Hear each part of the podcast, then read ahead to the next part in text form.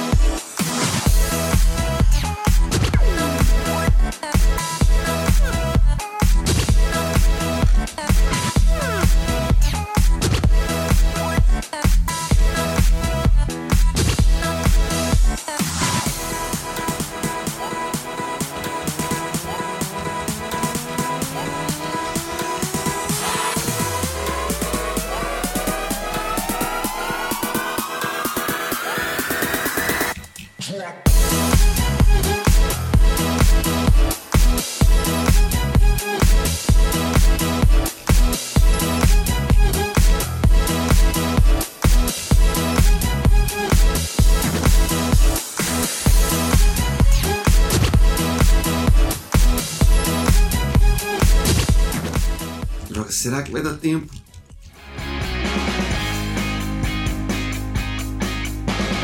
O objetivo desse vídeo é, além da gente dar continuidade no curso da Amazon, mostrar para vocês que tem coisas aí no mercado, tem ferramentas, tem frameworks que podem tornar sua vida muito mais fácil e liberar muito tempo seu para que você foque no que realmente é importante, na regra de negócio, que é o que vai trazer resultado para você, se você estiver desenvolvendo o seu projeto pessoal, e para a empresa onde você trabalha, se você tiver afim de fazer aquela moralzinha, sabe como é que é, né? Então, vamos lá. Esse framework chama-se Loopback. Ele é um framework baseado no Express.js, que é o framework de APIs mais utilizados, baseado em Node.js que hoje a gente tem no mercado. E muita gente utiliza o Express porque realmente é um framework muito bom. Ele é muito fácil, muito flexível, porém ele vai demandar de você um certo tempo para que você levante uma API.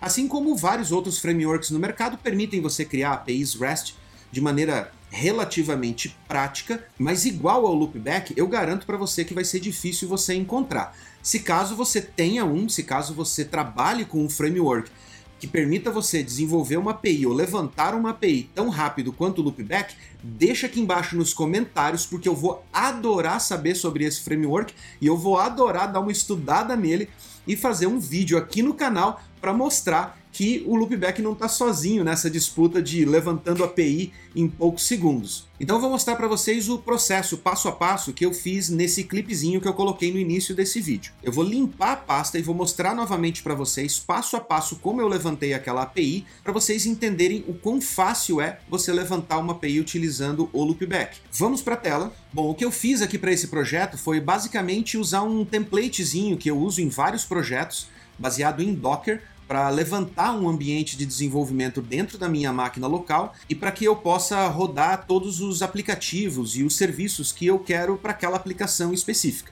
Para propósito desse vídeo, eu vou deixar lá no GitHub comitado e vou deixar o endereço aqui na descrição também esse repositório com o Docker e com a aplicação já configurada para você poder clonar aí no seu ambiente local e botar ele para rodar e ver a API rodando você mesmo.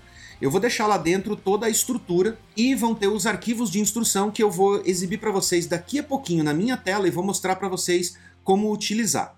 Mas basicamente o que a gente vai fazer agora aqui, mais uma vez, eu vou limpar a minha pasta www.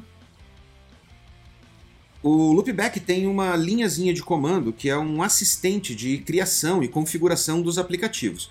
Então o primeiro comando é o lb4 app e ele vai perguntar algumas informações para você com relação à sua aplicação, por exemplo, qual é o nome do projeto. Eu estou chamando ele aqui de API.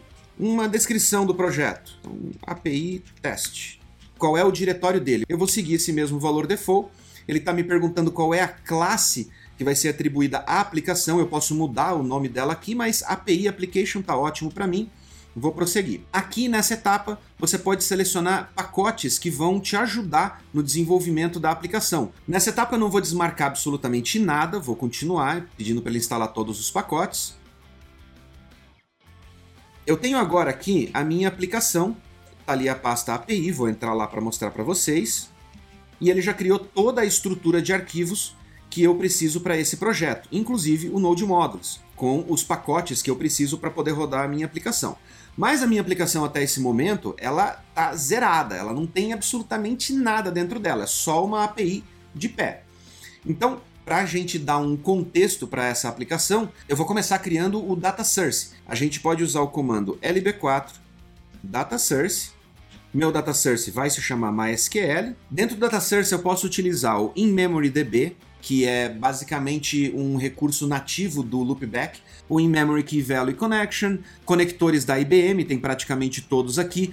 Aqui a gente pode escolher vários connectors que já estão disponíveis e você também pode buscar connectors da comunidade, você também pode instalar connectors é, do GitHub de outros desenvolvedores que são compatíveis com o Loopback. Nós vamos usar o MySQL. Na parte de URL, a gente pode estabelecer uma URL de conexão com o banco, mas a gente pode passar os parâmetros independentes. Eu vou deixar a URL em branco e vou utilizar os parâmetros. No, meu, no, no nosso caso aqui, o meu host, como ele vai rodar de dentro do Docker, ele chama-se mysql.docker. A porta é padrão do MySQL, meu usuário é root e minha senha aqui para o ambiente de desenvolvimento é root também. A base de dados é dev underline curso AWS. Ele foi lá, criou meu data source. Tendo o data source criado, quer dizer que a gente já pode conectar no banco. Mas eu não tenho nada ainda conectando realmente no banco, porque só um data source só vai criar conexão e não vai buscar nada lá dentro, não vai ter interação nenhuma. Então, a partir do momento que eu tenho meu data source, eu vou criar o meu model. Model nada mais é do que um modelo de dados ou o mapeamento de uma entidade de dados dentro do banco. No caso de banco relacional, seria uma tabela. No caso de bancos NoSQL, pode ser um documento ou pode ser, no caso do Cassandra, um documento orientado a colunas. Mas, vamos lá, isso é MySQL, então a gente vai criar um model aqui com lb4 model. Vou dar uma limpadinha na tela aqui para a gente ficar mais fácil da gente ver o que a gente está fazendo. Ele vai perguntar para mim qual que é o nome da classe. O nome da classe é uma representação daquela entidade de dados que está dentro do banco. Mas dentro do loopback, dentro do framework, nós vamos consumir esta classe como um objeto, como uma classe, literalmente. Então, o ideal é que você comece o nome da classe com letra maiúscula, para respeitar as boas práticas. Como eu tenho aquela maniazinha minha de escrever em inglês, vou chamar ela de product. Nesse caso, é uma entidade persistente está perguntando para mim se eu vou permitir campos adicionais ou freeform, como ele chama. Por enquanto, aqui eu vou colocar como não, para a gente manter a nossa estrutura bem estrita, bem direcionada para aquilo que ela está se propondo. Agora ele está me perguntando o nome da primeira propriedade dessa entidade. Então eu vou colocar aqui a primeira propriedade ID, ele é do tipo number, ele é uma propriedade que vai ser utilizada como uma, um ID? Sim. Ele vai ser gerado automaticamente? Sim, ou seja, vou usar o auto-increment lá do banco de dados, lá do MySQL. Segundo campo, name, ele vai ser uma string, ele é obrigatório? Sim. Terceiro campo, category, ele é uma string, ele é obrigatório? Sim. Quarto campo, cost, ele é um number, ele é obrigatório? Não. Vai ter um valor default? Sim, zero. Último campo, price, ele é também do tipo number. Vocês podem ver aqui embaixo, eu acho que eu passei rápido demais no primeiro campo, mas aqui vocês têm as tipagens do framework. Então você tem string, você tem number, boolean, object, array, date, buffer, gel point. Nesse caso, price é number. Se ele é obrigatório, sim, esse vai ser obrigatório. Quando eu chego no último campo, eu não tenho mais nenhum, só dou enter aqui com ele vazio. Pronto, tenho meu modelo de dados criado. Eu tendo meu modelo de dados, agora eu preciso consumir este modelo. Aqui, no caso do loopback, ele mantém o modelo de dados isolado com a responsabilidade exata do que é um modelo de dados, que é mapear os dados de uma determinada entidade e garantir a integridade e a tipagem desses dados. Quem faz o trabalho de interagir com os modelos de dados é o repositório. Então agora a gente vai criar um repositório que vai consumir esse model e vai interagir com os dados, vai gravar, vai ler, vai fazer buscas lá dentro. E dentro do repositório é onde a gente pode colocar certas regras ou certos códigos personalizados, ok? Então nós vamos colocar lá lb4 repository. Ele está perguntando para mim assim: esse repositório vai estar tá utilizando o MySQL Data Source? Sim. Qual dos models que você quer utilizar para mapear dados desse data source. Eu estou aqui, produtos, bato na barra de espaço e seleciono ele. É um repositório CRUD padrão? Sim, pronto, criou meu repositório. Agora que eu tenho o repositório, e o repositório é sim uma classe interna do sistema, eu vou criar a minha controller. É a partir da controller que eu tenho as interações com o usuário ou com as outras APIs que vão consumir essa API. Então agora é a hora de a gente criar a nossa controller. LB4 controller. A minha controller vai se chamar product. Eu tenho aqui a opção de criar uma controller vazia. Então, a partir de uma controller vazia, eu vou colocar lá dentro os métodos que eu quiser. Vou criar métodos customizados, vou fazer o que eu quiser, ou eu posso criar uma controller já com todos os métodos CRUD. Ele está perguntando para mim qual repositório eu quero linkar, é no repositório product. Ele está perguntando se a propriedade ID desse repositório chama-se realmente ID. Está perguntando se ela é inteiro, se ela é número, e aí ele está perguntando para mim se eu quero omitir o ID quando uma instância nova deste objeto for criada. Eu vou deixar como yes porque para mim não faz a menor diferença. Então ele está perguntando aqui para mim qual é o path, ou a URL, aonde essa controller vai ser exposta. Por padrão, ele pega o nome daquela controller e coloca ela no plural. É um princípio básico de APIs REST, de boas práticas. A classe interna fica no singular, a URL fica no plural. Eu vou manter o padrão que ele colocou, porque ela está correta. Pronto. Tenho a minha controller criada. Tudo isso eu estou fazendo a partir da minha máquina direto, tá? Mas para a gente rodar essa API e para que ela tenha acesso ao banco de dados, eu preciso conectar no meu Docker. Mas para a gente fazer isso, a gente tem que entrar no Docker. Para isso eu tenho um atalhozinho aqui que eu vou deixar lá no repositório também para vocês, para facilitar a vida. A gente loga dentro do Docker, entra aqui na minha pasta API, e a primeira coisa que a gente vai fazer aqui é fazer o loopback gravar dentro do banco de dados a estrutura de dados, porque eu acabei de levantar o Docker e aquele banco de dados está zerado, ou seja, não tem informação nenhuma lá dentro. Então, para isso, eu uso o npm run migrate.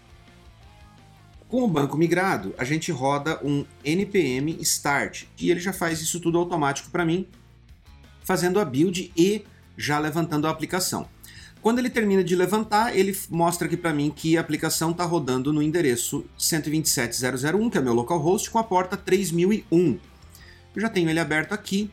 Se vocês acessarem com esse endereço, vocês vão cair nessa página, que é a paginazinha de boas-vindas né, da API do Loopback. Mas nós temos um segredinho escondido aqui dentro do Loopback, que é o Explorer. O Explorer nada mais é do que uma interface Swagger, que é um outro framework que facilita a vida de quem está desenvolvendo e também possibilita você criar playgrounds ou interfaces interativas com a sua API para que quem está tentando consumir a sua API ou fazer integrações com a sua API consiga ver na prática, praticar, testar como a sua API funciona e que tipo de objeto ela retorna, quais são as requisições que você deve fazer para ela e todas essas coisas. Então, lá na minha tela, eu vou mostrar para vocês o seguinte. Aqui você consegue ver as controllers que você tem dentro da sua API que estão expostas e os métodos CRUD que foram criados automaticamente. Nesses métodos, você consegue ver o post, por exemplo, que é o método para a gente criar uma nova entrada no nosso banco de dados. Para a gente fazer um teste, basta a gente clicar aqui do ladinho no Try It Out e a gente vai ter aqui um exemplo do objeto que a gente deve usar para essa entidade. Então eu vou colocar aqui um test product na categoria, eu vou colocar aqui Test Category. Vou colocar aqui um custo de 10 reais e uma venda a 110. Isso é um bom produto para vender, hein? Dá lucro. Eu vou clicar aqui no Execute e aqui embaixo o que, que eu vejo?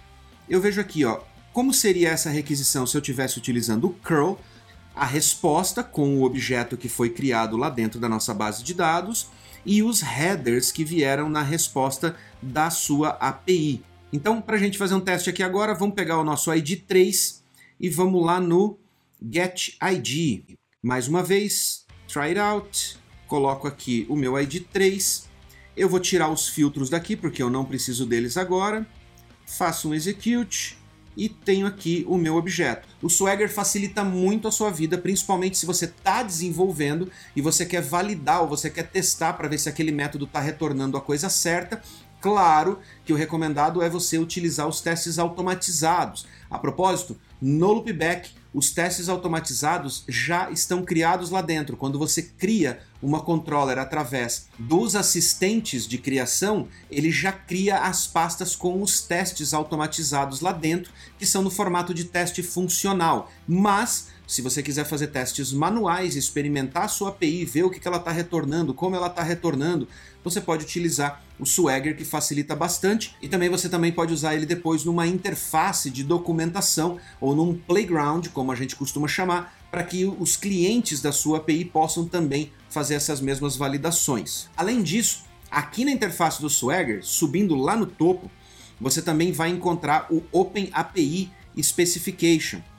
O OpenAPI é um arquivo JSON que traz todas as especificações da sua API no formato OpenAPI 3.0, já nessa versão. O OpenAPI Specification é um padrão de interfaceamento ou de identificação, de mapeamento da sua API para publicar ou para expor estes métodos para outras APIs ou no caso do loopback, a gente tem mais um macetinho que vai facilitar a sua vida, que é utilizar o arquivo do OpenAPI Specification, baixar um utilitário chamado OpenAPI Generator e transformar este arquivo JSON num SDK ou num pacote, numa biblioteca que você pode utilizar dentro da sua aplicação cliente, como uma aplicação mobile, utilizando o Xcode ou no Android Studio, ou Angular, React, não importa. Lá tem uma lista de compatibilidades e de SDKs possíveis que você consegue gerar através de um OpenAPI file, que você pode importar diretamente para dentro da sua aplicação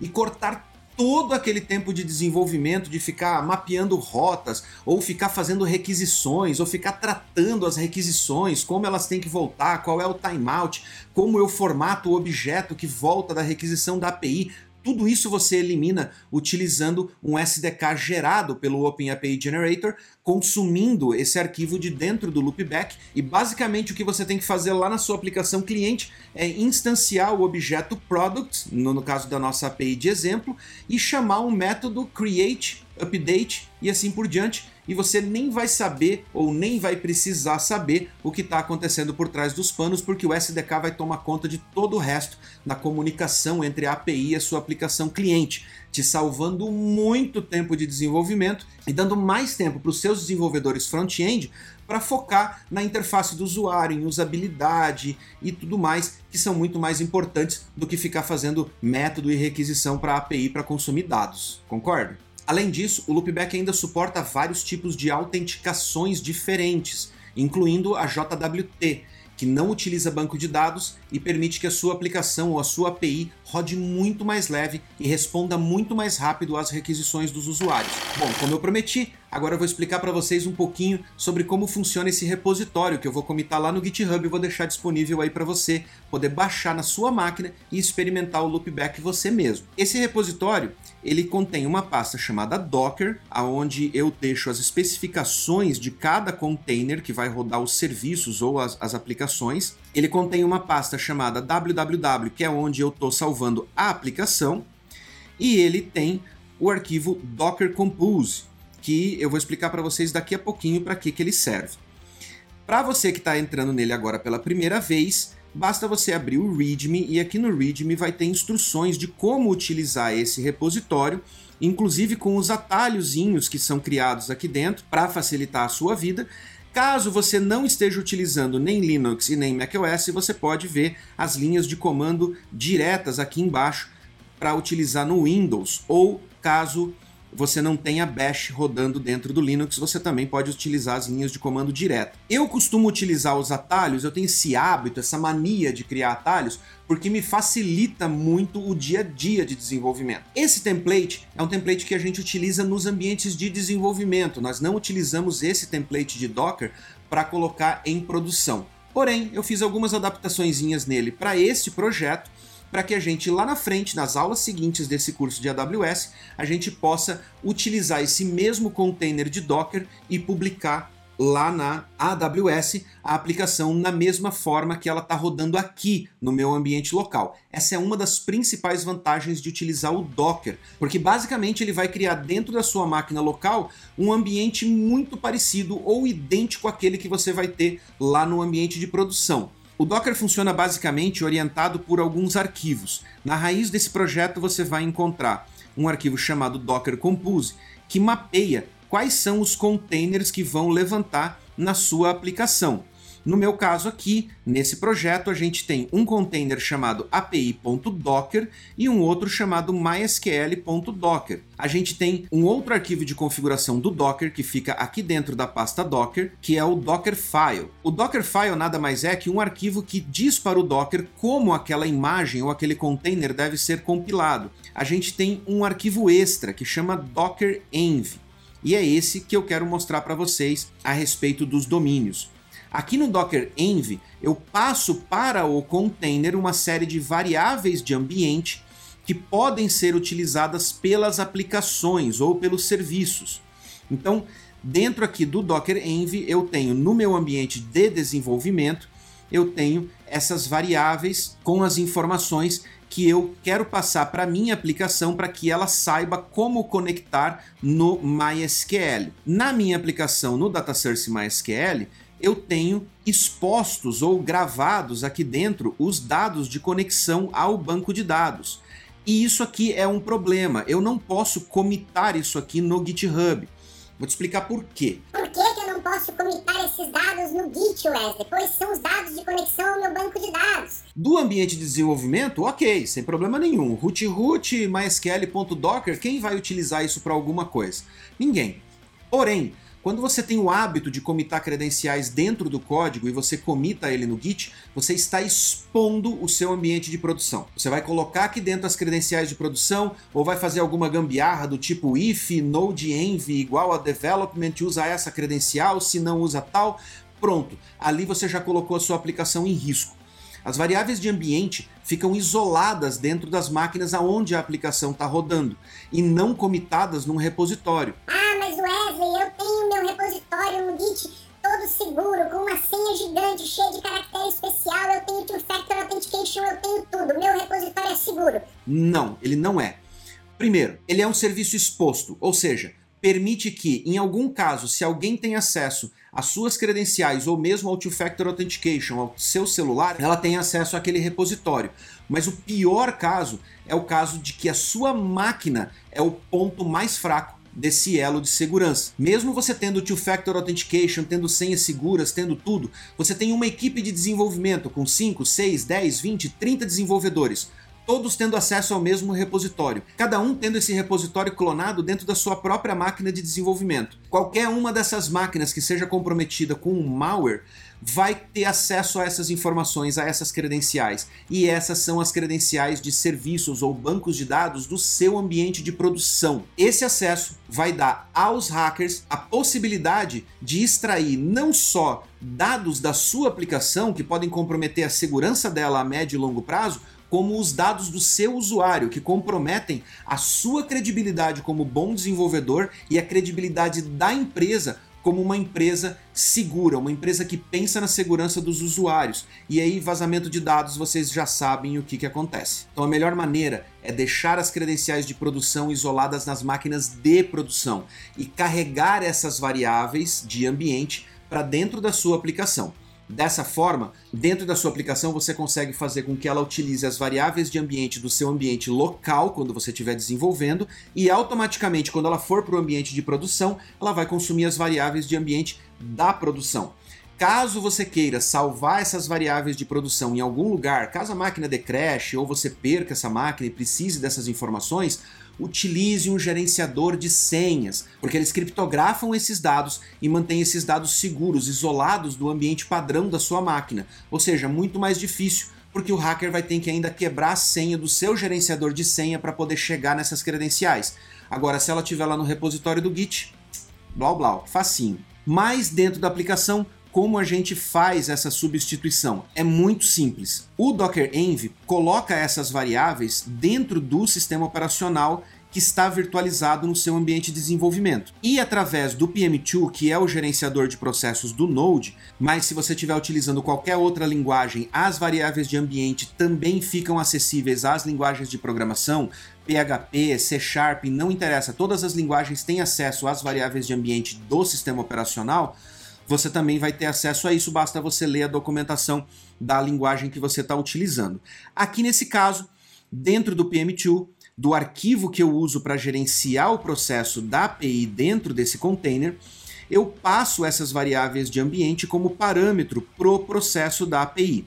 Então, basicamente, o que eu preciso fazer é, mais uma vez, pegar essas variáveis lá dentro do meu data source e utilizar elas para fazer o login no meu banco de dados. Então aqui eu coloco host, aqui eu coloco port, aqui eu coloco user, aqui eu coloco password e por último, não menos importante, claro, database. Agora, toda vez que a minha aplicação levantar, ela vai puxar essas informações do PM2, que está isolando a minha aplicação do sistema operacional, mas eu estou passando as variáveis aqui como parâmetro, e por sua vez o PM2 está pegando do sistema operacional, que está sendo passado pelo Docker Env. Lá no ambiente de produção, essas variáveis já vão estar carregadas dentro do sistema operacional, e o PM2 vai puxar essas variáveis de dentro do sistema operacional. Então, você pode manter esses valores isolados lá de produção e aqui no desenvolvimento. E na hora de fazer deploy, basta você mandar a sua aplicação e as credenciais vão ser completamente diferentes em cada ambiente. Isso também funciona para o ambiente de homologação ou staging. Então, tanto no ambiente de desenvolvimento, quanto de homologação, quanto de produção, você tem variáveis diferentes, acesso a bancos de dados e serviços diferentes para manter elas em completo isolamento e ao mesmo tempo você tem segurança. Aqui no nosso projetinho, nós ainda temos alguns outros arquivinhos que vão facilitar a sua vida. Dentro de, da pasta de cada container, você tem um arquivo chamado build.sh, que contém os atalhos para você fazer a compilação daquele container, caso você precise recompilar ele ou caso ele tenha dado crash. Você tem o arquivo ssh.sh, que permite você logar via SSH dentro do container específico, caso você precise levantar essa API na mão, ou rodar algum teste, ou fazer alguma experimentação manual dentro do container. E na raiz, fora dos, das pastas dos containers, você tem o devbuild.sh, que faz a compilação dos dois containers ou de quantos você precisar aqui dentro, e o devup, que é para você levantar o serviço. Por padrão, eu deixo habilitado ele para levantar não como um serviço em background, porque dessa forma eu consigo acompanhar os logs no terminal aonde esse serviço está rodando e eu sei o que está acontecendo dentro da API enquanto eu estou acessando ela. Eu posso ver os logs sendo cuspidos ali no terminal e eu sei o que está acontecendo com a aplicação.